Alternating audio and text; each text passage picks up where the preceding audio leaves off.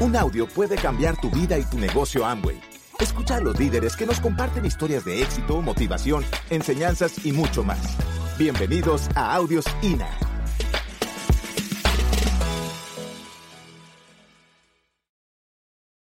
Pues muchachos, así llega el negocio de Amway que te pone en la, en la mesa la oportunidad de poder soñar. Y obviamente, pues uno cuando se enamora de la compañía, de los valores que tiene esta empresa y conoces, pues la solidez de una compañía tan grande, eh, ya seguramente leyeron el libro ese de Simply Rich, que es, eh, ¿cómo se llamó en español? Simplemente Rich. Es una lectura obligada, es una lectura hermosísima que tienen todos ustedes que leer y se enamorarán de, de la historia de un par de soñadores que soñaron un día con crear algo que le sirviera a la humanidad para ayudarse a sí mismos. Una cosa bellísima. Y bueno, ya estarán en la empresa. ¿Cuántos de ustedes conocen la compañía? Mira, muy poquitos. Nosotros conocimos hasta que fuimos Esmeraldas. Antes de eso nunca habíamos ido. Cuando llegamos allá, realmente impactante. Tú lo vas a vivir. Puesto que es a estar tres zonas postales, eh, la milla esa cuadrada, toda esa cosa que sientes del orgullo de estar ahí. Una cosa increíble para que estés seguro de en qué negocio estás y a mí me parece que este es el modelo para Charo y para mí seguir, porque que nosotros nos conectamos con la causa de la prosperidad, que es lo que nos mueve a Charo y a mí. Y para nosotros prosperidad no es solamente dinero. Poca gente en el mundo pueden simbolizar esa imagen de prosperidad como esta familia. No solamente es el dinero, porque obviamente ser billonario del mundo es muy bueno, pero yo conozco esos billonarios sin familia. Y sin familia, perdóname, pero no, así no. Entonces, ellos tienen el dinero, tienen la familia, tienen los hijos, tienen los valores, tienen las obras de caridad. 360 grados. Eso para nosotros representa una vida de prosperidad que queremos para todos ustedes también. Este, esta, y el negocio entonces se presenta para todos ustedes y nosotros como una cosa tan simple de hacer como lo que ustedes muestran en su plan. Este plan creo que lo enseñan ustedes, me parece, por ahí. Y, bueno, pues los cuatro pasos, esos tan sencillitos, esto es tomado de, de sus uplines, ¿no? De Carlos Eduardo, pero dice, lo primero que tienes que hacer es usar los productos. ¿Cuántos de ustedes necesitan un curso para eso? Nadie. Yo no sé por qué la gente se complica tanto esto. Yo sigo pensándolo, ¿por qué la gente le da tanto rollo para hacer eso? Con usar los productos, luego tener clientes. Hay gente que tiene problema con tener clientes. No tengan miedo con eso, muchachos. Todos los negocios necesitan eso. Número tres, crear una comunidad. Y la otra es, califícate Esmeralda. Pues la gente dice, ¿por qué están tan animados? Pues por eso, ¿verdad? Pero para que eso suceda, tenemos que cambiar la mente, tenemos que cambiar el chip. Cuando yo entré a este negocio, me ponían a leer libros y en los libros yo leía, la gente pobre se saca la lotería y antes de cinco años vuelve a ser pobre. La gente rica pierde la fortuna y antes de cinco años vuelve a ser rica. Por lo tanto, ¿cuál es la diferencia? Y eso jamás lo había yo razonado en la historia. Por eso es que tú y yo, donde tenemos que preocuparnos, obviamente, es en cambiar la mente. Hay que cambiar el tema de la mente. El pobre piensa como pobre. El rico piensa como rico. El tema es dónde aprendes a pensar como rico. No hay una escuela, no hay un lugar donde diga, aquí enseñamos a pensar como rico. No hay hasta que entras a este negocio. Y por eso es que tú y yo nos hace falta urgentemente pegarnos a ese sistema educativo. Porque si no nos pegamos a ese sistema educativo, viviremos pensando como siempre hemos pensado. Ese es el tema y eso es lo que tú y yo tenemos que hacer. Y bueno, ya te, Charo ya te platicó su sueño. Yo la veo las cosas muy fácil. A mí siempre me ha gustado pues el caballo y todas mis charlas tienen que ver con, con los caballos y con el campo y con todo este tipo de cosas. Pero esto es lo que uno de los paseos que hace a uno allá cuando vas al club de diamantes, pues te hacen los paseos a caballo. Yo siempre me pongo ahí en el tema de, los caballos porque me encantan, me encanta. A mí me parece que el caballo es un animal elegante, el caballo es un animal valiente, el caballo es bellísimo y a mí me encantan los caballos. Entonces, uno de los problemas de la gente, ¿por qué no hace el negocio? Es porque la gente no hace el negocio porque se le olvidó soñar. La gente se le olvidó soñar, ya no sueña. Y cuando hablo de ya no sueña, siempre me acuerdo de esta historia. Mira, cuando yo empecé a montar a caballo de niño allá en el rancho, pues yo, pues tú sabes que a los 10 y 12 años tú crees que eres de hule. Te pase lo que te pase, tú crees que nunca te va a pasar nada. Tú lo que haya que hacer. Entonces, a mí me gustaba montar los caballos broncos. Los que nadie los ha montado. Los que nadie los quiere montar. Entonces un día me llevaron uno de esos, un potro que tiene de uno a dos añitos, unos dos añitos por ahí. Por cierto, ¿quién de ustedes sabe cuánto, cuánto dura un caballo? ¿Cuántos años? No tienen ni idea. Duran como 25. Nosotros los de a caballo decimos, de 0 a 7 años, el caballo es para tu enemigo. De 7 a 14 es para ti. Y de 14 en adelante es para tu amigo. ¿Verdad?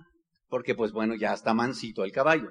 Bueno, en esta ocasión me dijeron, Sergio, te traigo un caballo a ver si lo montas. Y me trajeron un potro que tiene unos dos añitos con aquella furia, el animal, y lo traían con un bozal acá que no le podían poner ni el freno, y el caballo venía todo nervioso. Y dice, ¿lo montas o no lo montas? Yo lo veo al caballo ese y le digo, sí lo monto. Mételo al corral. Lo meten ahí al corral y el caballo empieza a dar vueltas en ese corral empieza a dar vueltas, se le nota esa fuerza que tiene, que sale corriendo a una velocidad increíble, esos músculos, ¿no?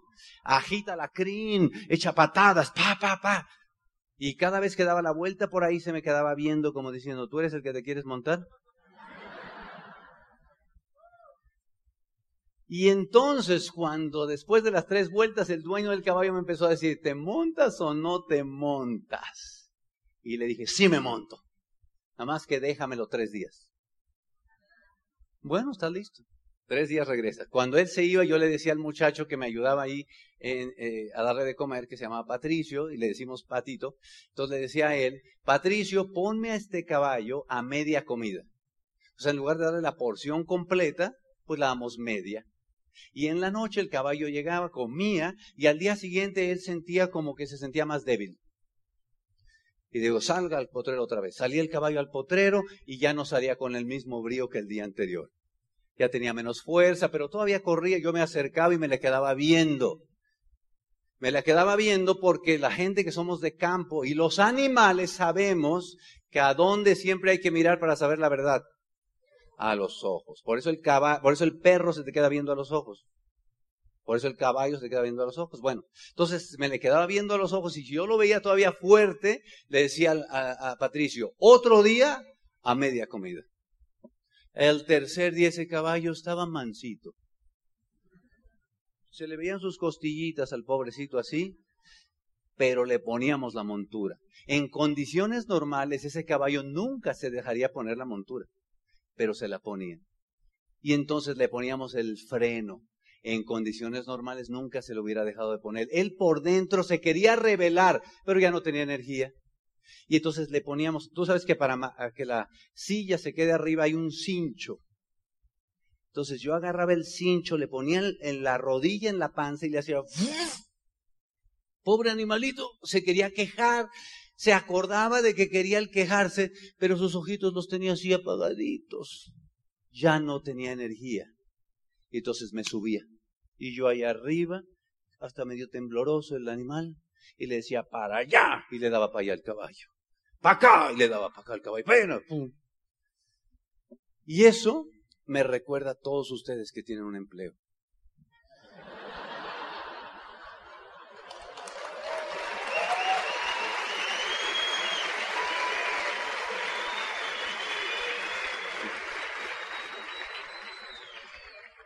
Y la razón por la que me recuerda es porque yo también tuve un empleo. Mi primer empleo fue como ingeniero químico en la Chrysler y me contrataron para entrar a las seis de la mañana. Primer día del trabajo. ¿A qué hora crees que llegué?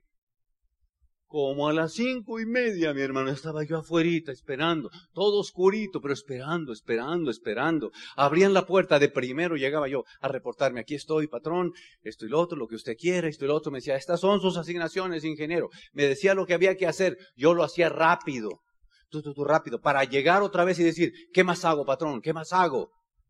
Él me vio echando carrera y le dijo al contador, ponme este a media comida. ¿Cuál es el problema tuyo para no poder sonar, soñar?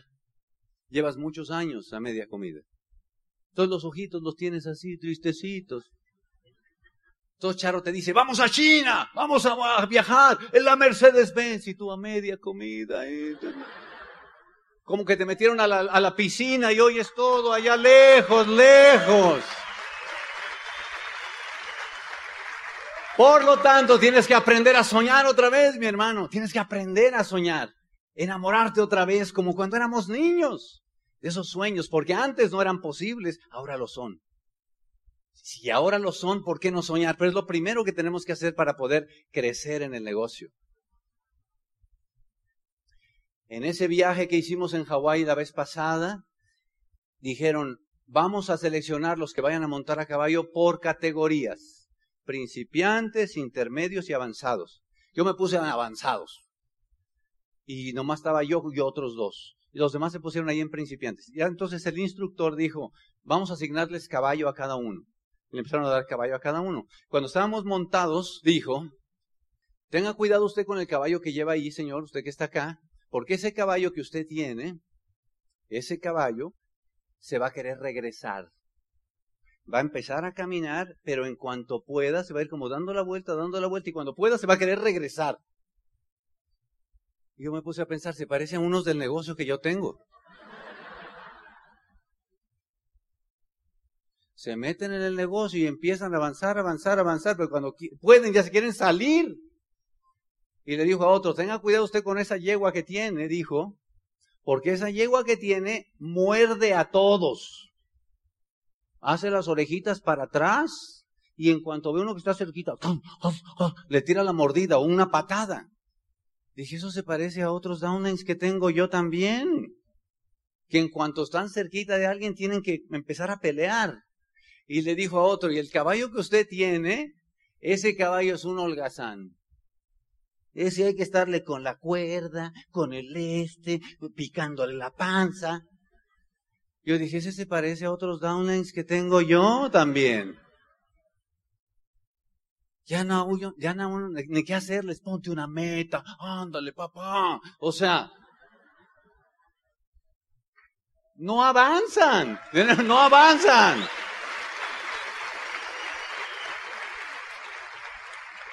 Pero de esas cosas, fíjate, tengo una cosa que yo aprendí. De eso que te estoy diciendo, uno no se da cuenta cuando los caballos están parados. ¿Cuándo se da uno cuenta? Cuando empiezan a avanzar. Por eso es que no podemos saber de ustedes nada ahorita, porque están parados. Cuando empiecen a avanzar nos vamos a dar cuenta. Pero tú te tienes que poner de tu lado. Y yo siempre he tratado de decirle a todo el mundo que es más fácil hacer el negocio rápido. De verdad te lo prometo. Hemos hecho el negocio rápido y lento. Y te prometo que es más fácil hacerlo rápido. Es más o menos como los niños que se suben en el pasamanos. ¿Así se dice aquí pasamanos también? ¿Alguna vez has visto un niño subir un pasamanos? ¿Has visto, tú, tú has tratado de hacer el pasamanos, sí? ¿Has visto que los que llegan al otro lado es porque pasan rápido? A ver, trata de hacerlo lento y me cuentas hacen una y columpiadita ahí. La otra columpiadita, no, al tercero ya te sueltas porque no aguantas. Entonces no te pases seis meses llegando al nueve, porque te vas a querer soltar. Haz el negocio rápido, va a ser mucho más fácil. Entonces, pues bueno, muchachos, yo, yo quiero decirte que el negocio no ha cambiado en estas cosas. Necesitas aprender a auspiciar personas y auspiciar personas tiene que ser algo que tú hagas comunicando tu seguridad. Cada quien tiene un estilo de auspiciar personas. Y ve lo que puse ahí, auspiciar personas no dice dar planes. Hay gente que da muchos planes y no auspicia a nadie. ¿No conoce a alguien así? Y hay gente que no da planes y auspicia. ¿Cuál es la diferencia? La comunicación de creencia. El que crea más es el que auspicia. Entonces aprende tu propio eh, método. Mover volumen como cualquier negocio. A mí me encanta que la gente aprenda que esto es un negocio y por lo tanto hay que mover volumen y que no le tenga miedo a eso porque en cualquier negocio hay que hacerlo. Y la tercera cosa, por supuesto, muchachos, pues es de llevar personas a los eventos. Esa diapositiva yo la he usado por años y me encanta la diapositiva porque ve la cara con la que la gente va a los eventos alguien les contó una historia a los que van metidos en ese carro. Alguien les contó una historia. Y ese tienes que ser tú. Mira, te cuento mi experiencia breve. Nosotros, a mí me promueven la convención y me dicen, en la convención se te va a quitar el miedo. Yo dije, yo quiero que se me quite el miedo. En la convención vas a agarrar la creencia, yo quiero la creencia. En la convención tal, ¿quién va a la convención? Y este baboso se paró y dijo, yo voy, ya.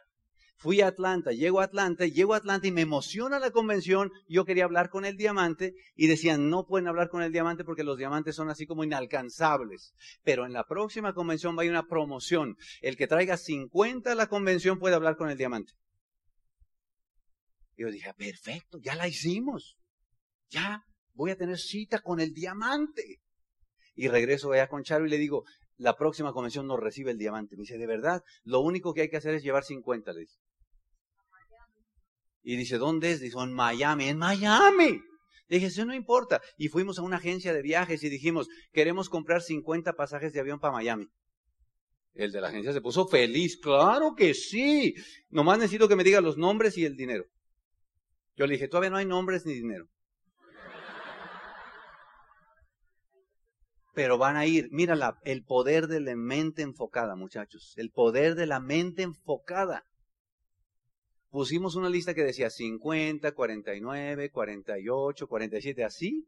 Y dije, ya de los 50 ya vamos dos.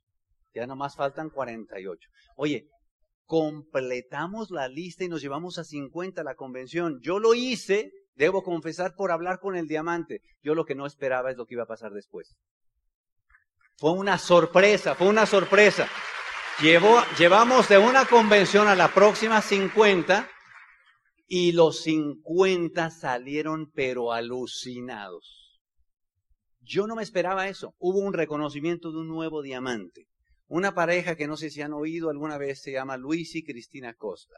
Eran nuevos diamantes. Fue el reconocimiento de Dios, fue increíble y los 50 de nuestro grupo salieron pero como locos. Es como si tú te hubieras puesto encima de un cohete. Así. Eso fue. Dos meses después estábamos en calificación de Esmeralda. Ahora la pregunta es, ¿estábamos nosotros en calificación de Esmeralda o estaba el grupo? El grupo. O sea que lo mejor que puedes hacer es traerte toda esa gente a la próxima convención. Porque si vienes tú solo, ¿a qué vienes tú solo si tú ya estás?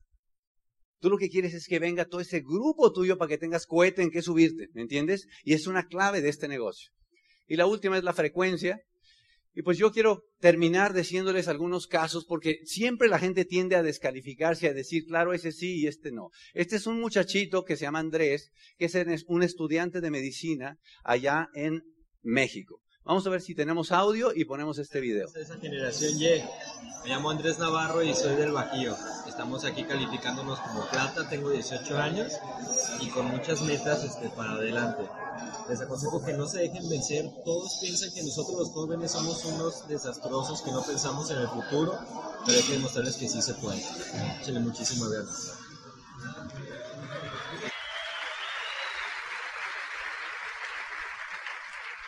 18 años.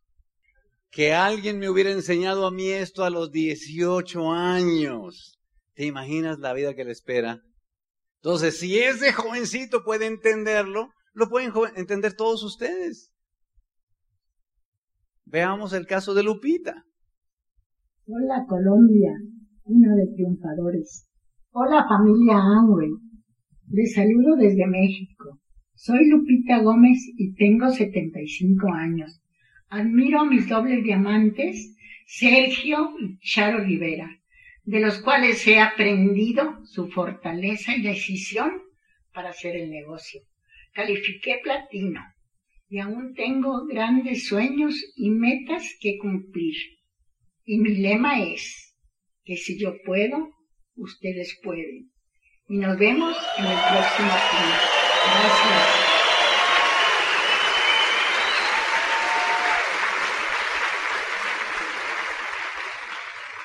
Entonces, no me salgas que tienes 60 años y te consideras ruco o viejo. Ahí tienes una muchacha de 75 años que todavía tiene muchos sueños por alcanzar en la vida. Campeón. O sea, ponte de tu lado, mi hermano. O sea, no, no digas por qué tú no puedes. La evidencia es abrumadora. y nos hemos puesto como meta en cada mes ganarnos el 9% y creo que lo hemos logrado. Todo este entusiasmo lo hemos puesto porque vemos que sobre todo, bueno, todo, pero la proteína y los suplementos alimenticios han servido mucho para las hermanas enfermas.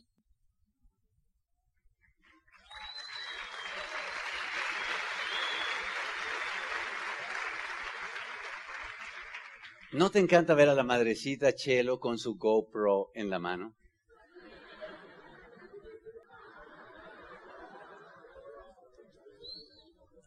Es un poema ver eso. Me ya muero porque califiquen platas. Y que vengan aquí y hagan el recorrido y se te planten y te digan, si nosotras podemos. Por favor, mi hermano, por favor.